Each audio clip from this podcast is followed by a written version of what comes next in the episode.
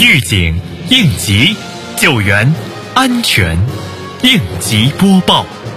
本节目由西安市应急管理局支持播出。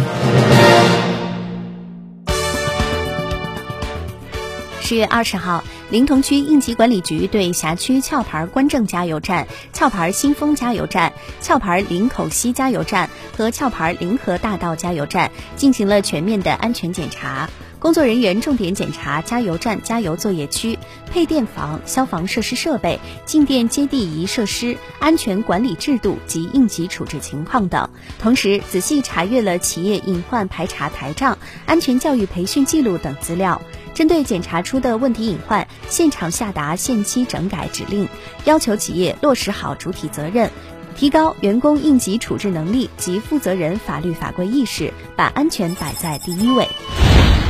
为进一步抓好辖区危险化学品安全专项整治工作，确保安全生产形势持续稳定，按照十四运的工作要求及周至县危险化学品安全专项整治三年行动实施方案的要求，十月二十号，周至县应急管理局组织专家对中石油周至四通加油站安全隐患进行现场指导。在现场邀请专家对跨库区线路落地拿出可行的整改方案，要求该企业严格落实安全生产各项管理职责，认真按照整改方案落实，按质完成隐患治理工作。